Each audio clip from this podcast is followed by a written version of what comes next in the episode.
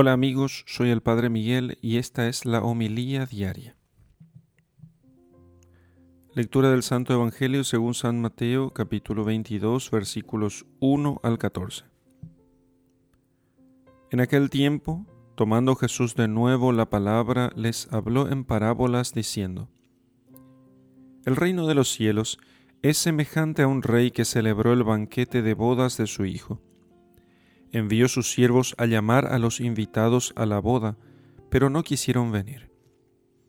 Envió todavía otros siervos con este encargo.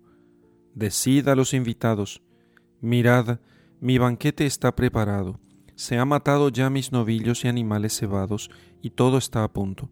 Venid a la boda.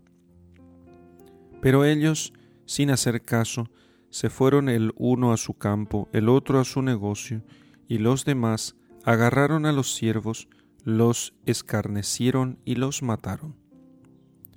Se enojó el rey y enviando sus tropas, dio muerte a aquellos homicidas y prendió fuego a su ciudad. Entonces dice a sus siervos, La boda está preparada, pero los invitados no eran dignos. Id pues a los cruces de los caminos, y a cuantos encontréis, invitadlos a la boda. Los siervos salieron a los caminos, reunieron a todos los que encontraron malos y buenos, y la sala de bodas se llenó de comensales. Cuando entró el rey a ver a los comensales, vio allí uno que no tenía traje de boda.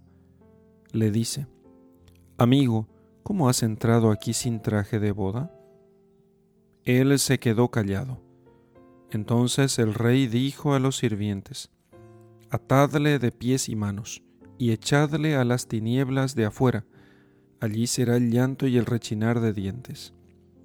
Porque muchos son llamados, mas pocos escogidos. Palabra del Señor. Gloria a ti, Señor Jesús. Queridos hermanos, delante del Señor, realmente, aunque se intente convencer a muchos de lo contrario, no podemos presentarnos de cualquier manera. Miremos cómo entró el rey para ver a los comensales y se fijó en un hombre que no vestía traje de bodas. Y le dijo, Amigo, ¿cómo has entrado aquí sin llevar el traje de bodas? Cada día a nosotros nos llega la invitación para acercarnos al banquete de la Eucaristía, que ha sido preparado por nuestro Señor con tanto esmero. Conocemos hábitos, actitudes, errores, facetas de nuestro carácter que tal vez no, no, se, no se correspondan con el alto honor que Jesús nos hace.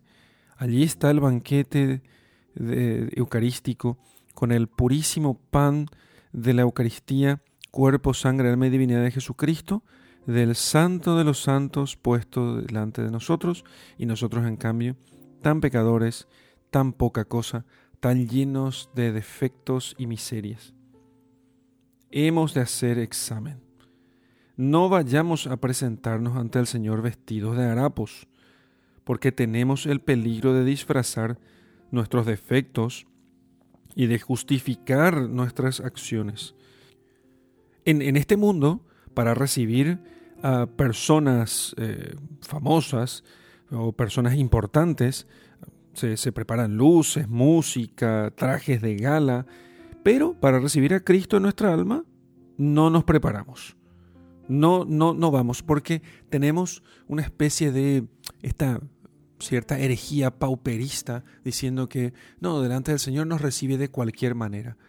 Cierto es que el Señor nos recibe de cualquier manera en cuanto Él, pero nosotros somos los que nos podemos ser tan mediocres y desconsiderados con el Señor de presentarnos de cualquier manera, cuando para presentarnos en el mundo sí nos preparamos, cuando para presentarnos delante de los hombres que valen mucho menos que Jesucristo y que nos aman menos y algunos nada, nos preparamos mucho.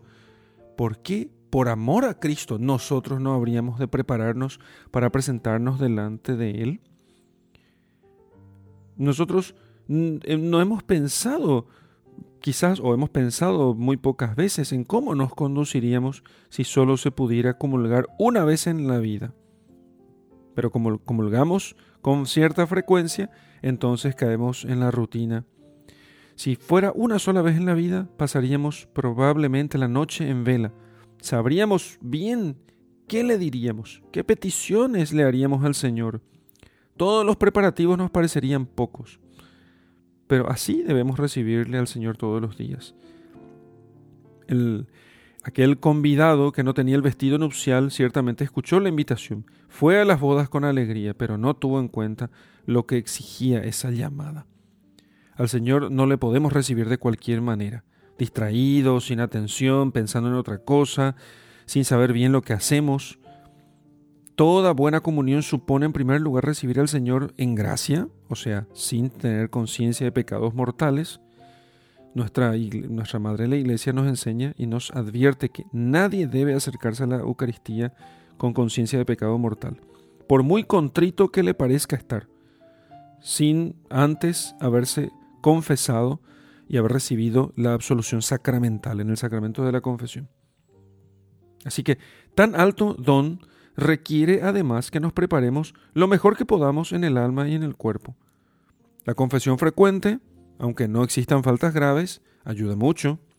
Hay que fomentar los deseos de purificación, aumentar los actos de fe, de amor, de humildad en el momento de recibir al Señor. No podemos estar distraídos pensando en cualquier cosa. Hemos de tener el corazón puesto en el Señor. Porque amor con amor se paga. Amor en primer lugar al propio Cristo el encuentro eucarístico es un encuentro de amor. Y si nosotros estamos distraídos eh, voluntariamente, o sea, si nos distraemos sin que hagamos nada para evitarlo, no lo estamos amando. Comulgar con frecuencia nunca debe significar comulgar con tibieza. Y cae en la tibieza el que no se prepara, el que no pone lo que está a su alcance para evitar que el Señor lo encuentre distraído cuando venga a su corazón significaría una gran falta de delicadeza acercarse a la comunión con la imaginación puesta en otras cosas, con la mente puesta en cualquier cosa que no sea Dios. Tibieza es falta de amor, no ir con las debidas disposiciones a comulgar. Sabemos que nunca estaremos lo suficientemente preparados para recibir como se merece a aquel que viene a nuestra alma con amor, porque nuestra pobre casita, nuestra pobre morada no da para más pero sí espera el Señor esos detalles que están a nuestro alcance, que hagamos lo que podamos, lo mejor que podamos, que nos preparemos lo mejor posible. Y así entonces recibiremos al Señor con la dignidad que se merece. En el nombre del Padre y del Hijo y del Espíritu Santo. Amén.